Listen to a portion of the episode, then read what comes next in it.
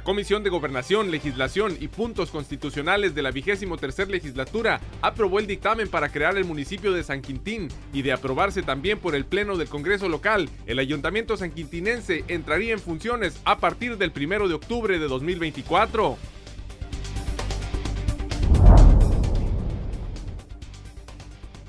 Ante la inquietud de inconformidad de los transportistas públicos de los cinco municipios, el gobernador Jaime Bonilla Valdés anunció que daría marcha atrás al decreto que crea el Instituto de Movilidad y Transporte Público de Baja California.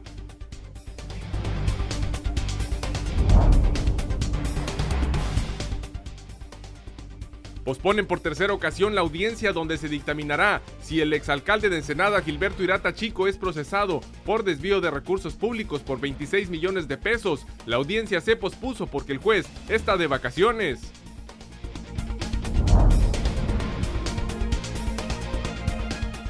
Por tercera ocasión, la Enoacademia de Santo Tomás ofrecerá cursos y talleres al público en general en la búsqueda de fortalecer los servicios de la industria vinícola de los valles de Ensenada y difundir aspectos básicos para degustar y clasificar un vino.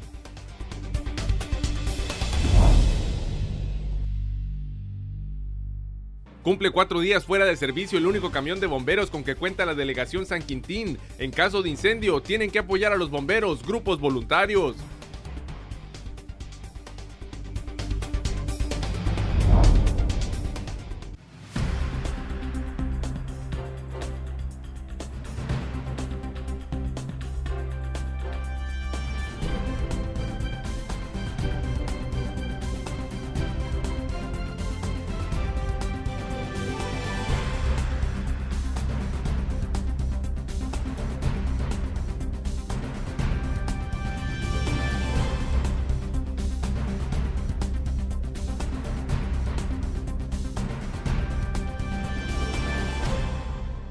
Bienvenidos a Zona Periodística de este viernes 7 de febrero de 2020. Zona Periodística es una coproducción del periódico El Vigía y en La Mira TV. Y en labores de parto, la vigésima tercera legislatura para el nacimiento del sexto municipio de Baja California se aprobó ya en comisiones la creación del nuevo municipio de San Quintín. Ahora solo falta que se apruebe por la mayoría de los diputados y diputadas locales. La Comisión de Gobernación, Legislación y Puntos Constitucionales de la vigésima tercera legislatura aprobó el dictamen para crear el municipio de San Quintín y de aprobarse también por el Pleno del Congreso local. El Ayuntamiento San Quintinense entraría en funciones el 1 de octubre de 2024. En un comunicado de prensa del Poder Legislativo se informó que dicha comisión aprobó con cinco votos a favor y una abstención dicha resolución por lo que ahora, como parte del proceso, se tendrá que someter el dictamen a la sesión plenaria. Entre los puntos transitorios que establece la resolución legislativa están que el primer ayuntamiento del municipio de San Quintín será electo en las elecciones ordinarias del año 2024 para entrar en funciones el primero de octubre de ese año. Además, en tanto se eligen a quienes integrarán ese ayuntamiento, el gobierno del nuevo municipio se depositará en un Consejo Municipal Fundacional, el cual estará integrado por cinco concejales con sus respectivos suplentes. Dichos concejales serán designados por el Congreso del Estado a propuesta del gobernador de entre 15 vecinos del nuevo municipio. Agrega el boletín que a partir de la instalación del Consejo Municipal Fundacional, el Ayuntamiento de Ensenada procederá a darle posesión y transferirle las oficinas, los archivos, documentos y bienes municipales destinados al servicio de la comunidad del nuevo municipio, acciones a realizar mediante los procedimientos legales y administrativos correspondientes. Durante la sesión de la Comisión de Gobernación, Legislación y Puntos Constitucionales, llevada a cabo en la Sala Mujeres de Baja California, Forjadores de la Patria del Poder Legislativo, estuvieron presentes los diputados Juan Manuel Molina García, Rosina del Villar Casas, y los vocales Gerardo López Montes y Víctor Hugo Navarro Gutiérrez. Además estuvieron los representantes de los poderes ejecutivo judicial, así como integrantes del Comité Pro Municipalización de San Quintín. Informó para Zona Periodística Gerardo Sánchez García. Y en otros temas, cuando la justicia es lenta, se vuelve una injusticia rápida. Decimos lo anterior porque por tercera ocasión se pospuso la audiencia para determinar si se enjuicia o no al exalcalde de Ensenada, Gilberto Iratachico, quien es acusado de desviar 26 millones de pesos del erario. Otro mes sin enfrentar la justicia estará el exalcalde Gilberto Antonio Girata Chico porque el juez de la causa penal está de vacaciones. La audiencia inicial del expresidente municipal fue reprogramada de noviembre del 2019 al 6 de febrero del año en curso, donde se realizaría la acusación formal de los delitos y la posible vinculación a proceso. La audiencia estaba estipulada para las 12 horas del mediodía del jueves en la sala 2 del Juzgado de Garantías y Juicio Oral de Ensenada y no se realizó. Poco antes de la hora pactada para la audiencia de este jueves, se presentó Beatriz Guatanabe Flores, una de las afectadas por el servidor público. Girata Chico no llegó al juzgado ni su abogado defensor, al parecer fueron notificados del cambio. La afectada fue informada por la administración del juzgado en el sentido que la audiencia no se realizaría y que la nueva fecha sería hasta el mes de abril del año en curso. Desafortunadamente es la tercera vez que la audiencia se cancela, el juez estaba de vacaciones, lo cual nosotros nos quedamos admirados porque supuestamente deberían de tener una agenda ellos donde deban de poner los, los días precisos para poder atender este tipo de demandas que no son fáciles, ya que nosotros como ciudadanos estamos preocupados por la situación que prevalece en nuestra ciudad, que es de total abandono. entonces la, administración le comentó que estaba de vacaciones el señor juez. Así es, y pues ahora está para abrir, vamos a esperarnos a que la nueva audiencia, que esperemos que sí se lleve a cabo. El exalcalde enfrentará un proceso judicial por el delito de abuso de autoridad ante el desvío de 26.5 millones de pesos de fondos federales destinados a obras que no se realizaron en su administración municipal. Para Zona Periodística, César Córdoba. Y ante la inquietud e inconformidad de los transportistas públicos de los cinco municipios, el gobernador Jaime Bonilla Valdés anunció que daría marcha atrás al decreto que creó el Instituto de Movilidad y Transporte Público de Baja California en una reunión celebrada el día de ayer en la ciudad de Tijuana con representantes de las diferentes modalidades del transporte público en la entidad y en la cual estuvo acompañado de Amador Rodríguez Lozano, secretario general de gobierno, el mandatario estatal ofreció asimismo que la iniciativa de ley que regula el sector del transporte público deberá ir con el acuerdo de quienes se dedican a esa actividad. Puntualizó que no se pretende afectar ni el patrimonio ni los intereses de los transportistas y que lo que se había ofrecido durante la campaña era regularizar el transporte público, en el cual, según el gobernador, existen numerosas irregularidades en la operatividad. Los líderes del transporte público y varios de sus que hicieron uso de la voz ante el gobernador Bonilla Valdés expusieron su desacuerdo en la Ley de Movilidad y Transporte de Baja California que se presentaría al Congreso local para los efectos de las atribuciones del Instituto Estatal de Movilidad que regularía el transporte público. El mandatario estatal recordó que en parte de sus compromisos de campaña es regularizar y poner orden en la operación del transporte público en los cinco municipios de Baja California. Vamos a ir una pausa, al regreso lo informaremos sobre cursos y talleres que se ofrecerán en torno al tema de la vitivinicultura.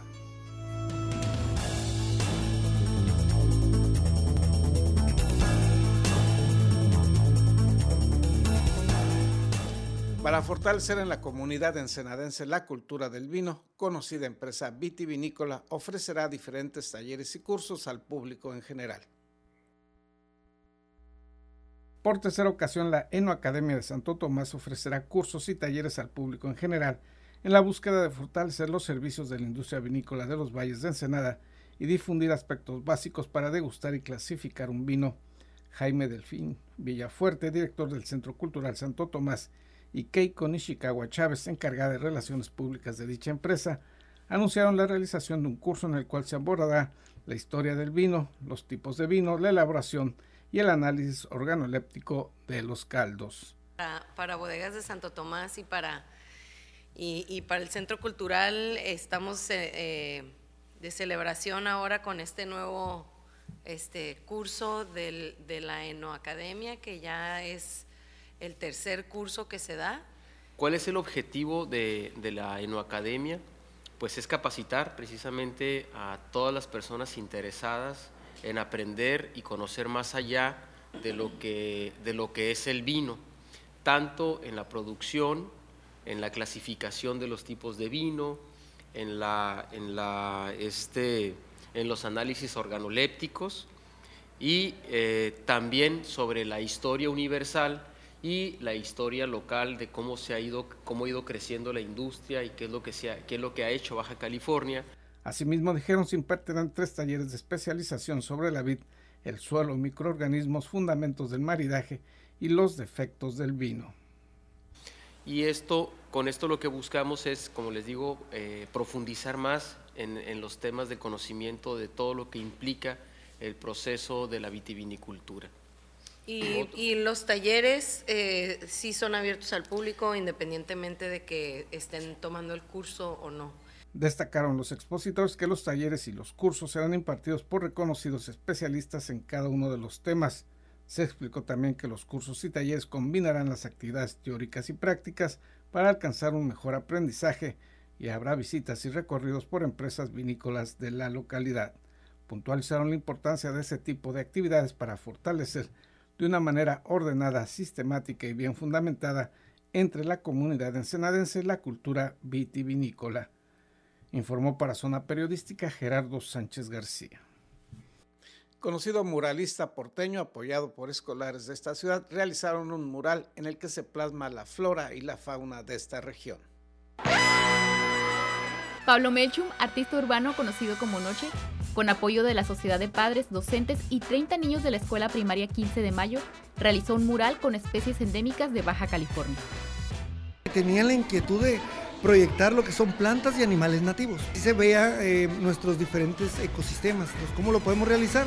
Y fue cuando se presentó este boceto que a, a primera instancia, en cuanto se les mostró, se les, les gustó. Los pequeños artistas que participaron en el mural expresaron su emoción por ser parte de este proyecto. Yo creo que el gato montés. Les quedó muy bien y fue muy realista. Y yo también quiero ser como artista de grande. Me gustó mucho pintar porque siento que me expresé mucho en la pintura.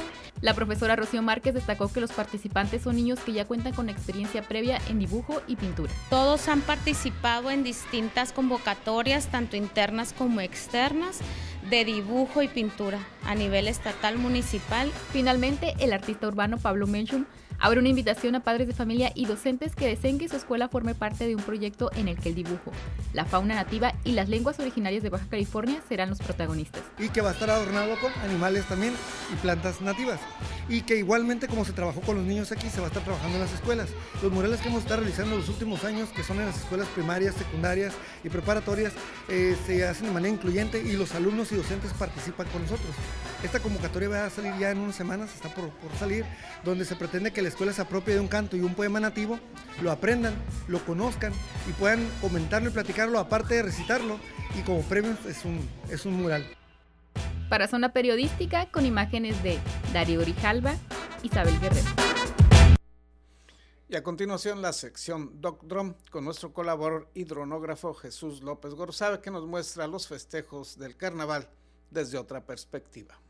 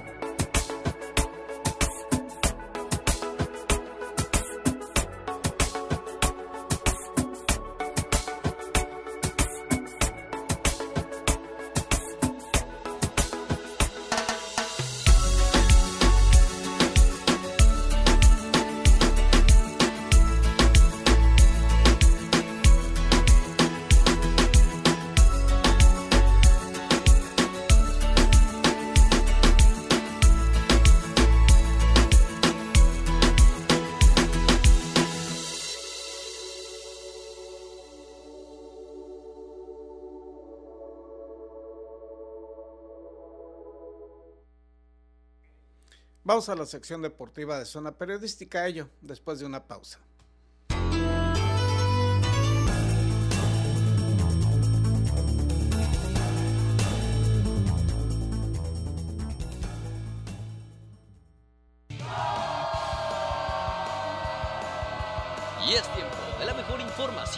Deporte local e internacional. Acompaña a tu anfitrión David Amos con la nota, el análisis y toda la cobertura de los atletas y eventos deportivos del puerto. Ya inicia en la mira Deportes. Hola, ¿qué tal amigos? Gracias por continuar las señales de La Mira TV y periódico El Vigía. Ya es viernes y como todos los viernes y los martes también tenemos la hora de hablar de deportes en esto que es En La Mira Deportes. ¿Y qué les parece si iniciamos precisamente con el deporte del puerto de nuestra ciudad de Ensenada y con el deporte del boxeo porque hay una noticia. Miki cuelga los guantes. Uno de los boxeadores porteños más reconocidos de la última década, Sergio Miki López, dio por terminada su carrera profesional. Con un récord de 22 victorias, 16 derrotas y un empate, logró conseguir el cinturón intercontinental peso pluma, hablado por el Consejo Mundial de Boxeo al imponerse por nocaut a Víctor Betancourt. Precisamente aquí con su gente en el gimnasio Oscar Tigre García. Toda la suerte a este gran boxeador ensenadense. Y en otras noticias, Victoria López y su buena acción. Después del ya conocido y trágico accidente automovilístico que cobró la vida de cuatro integrantes del equipo de fútbol juvenil Atlético Fénix, la campeona del fútbol profesional con Rayadas de Monterrey, se unió a la campaña donando una playera firmada por todas sus compañeras para con esto apoyar a solventar los gastos hospitalarios y funerarios de las familias afectadas. Victoria señaló que el lunes 10 de febrero se realizará la rifa de la camiseta que se utilizó en la final de ida del torneo Apertura 2019 y los depósitos por parte de la comunidad para apoyar esta causa se pueden realizar en los datos que vamos a tener aquí en pantalla. Y en la noticia del balompié aficionado ensenadense, Corte Inglés Junior levanta el cetro de campeón al golear ni más ni menos que por 7 goles a 2 a Motel Costa Azul en la final del grupo C de la Liga Sports Center Ensenada. Andrés El Güero Pérez se convirtió en el jugador del encuentro al anotar un hat-trick que abrió el camino hacia el campeonato de esta categoría. Y en un deporte que está dando resultados, el deporte del handball sigue demostrando su poderío estatal en la categoría cadete a nivel estatal dentro de los Juegos Nacionales CONADE. Pasando por encima de Mexicali y Tijuana, los encabezados por el profesor Lorenzo Peralta esperan con ansias representar al Estado en la justa juvenil más importante del país. Y por cierto, próximamente los tendremos en la Mira Deportes para platicar sobre su deporte, sobre lo que es el handball y también sobre sus victorias que siguen poniendo en alto el nombre de nuestra ciudad. Y en el deporte de las artes marciales mixtas, este próximo 29 de febrero vamos a tener un reto mayúsculo y bastante espectacular en el Auditorio Tijuana, en donde se va a celebrar el Ultimate Water Challenge y donde verán acción varios ensenadenses como Ángel Toques Torres, Rodolfo La Bestia Resec, además de Jesús Aguilar y Edgar Smooth Descarrega, quienes van a estar para retar y defender respectivamente campeonatos. Vaya que se están haciendo las cosas bien en este deporte en nuestra ciudad. Hay bastantes prospectos que están levantando el deporte de las artes marciales mixtas, un deporte bastante llamativo que en sus inicios fue polémico, pero que llegó para quedarse. En la nota internacional, miren ustedes, hubo una persecución policial que termina en choque, pero ni más ni menos que en el desfile de los jefes de Kansas City. Les cuento, este miércoles pasado los jefes de Kansas City realizaron el tradicional desfile para celebrar el campeonato de la NFL con sus aficionados en Kansas. Pero antes del evento se dio una persecución policial que terminó en un choque. Usuarios en redes sociales captaron el momento exacto en el que los policías detuvieron un auto que había superado las barreras. Así es, precisamente se metió donde estaba todo el evento donde estaba preparado, donde iban a pasar los jugadores, iba a ser el desfile, ahí se metió el auto y los policías, pues vaya, retacaron esta situación, la controlaron con tal vez exceso, exceso, bueno, nunca hace daño un exceso de seguridad en este tipo de eventos, ¿no? La policía informó que no se encontraron armas dentro del vehículo, por lo que también descartaron un ataque terrorista. Ya saben cómo están este tipo de cosas en los Estados Unidos, así que ya lo descartaron por cualquier cosa. Aquí tenemos las imágenes, la nota curiosa, la nota vamos a llamarla chusca, porque este tipo de situaciones, vaya que suceden en los Estados Unidos y tristemente sucedió cuando iba a ser una fiesta, pero que tampoco impidió, impidió la fiesta de este gran campeonato de Super Bowl de los jefes de Kansas City.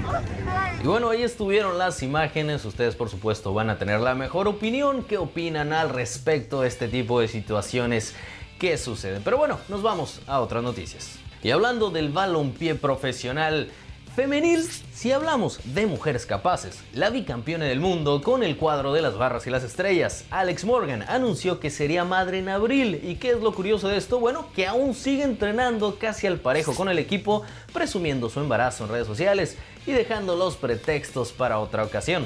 La delantera tendría el tiempo necesario, ojo, en caso de ser necesario para, para dar a luz y después prepararse así a disputar los próximos Juegos Olímpicos de Tokio 2020. Hay que recordar que el equipo estadounidense se quedaron en cuartos de final en Río 2016 y tienen una cuenta pendiente.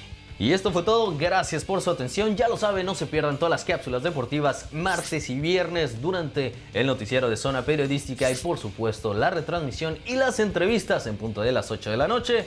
También por supuesto despedimos el noticiero de zona periodística con Gerardo Sánchez, 7.30 de la mañana y 8.30 de la noche. Mi nombre es David Amos. Hasta la próxima.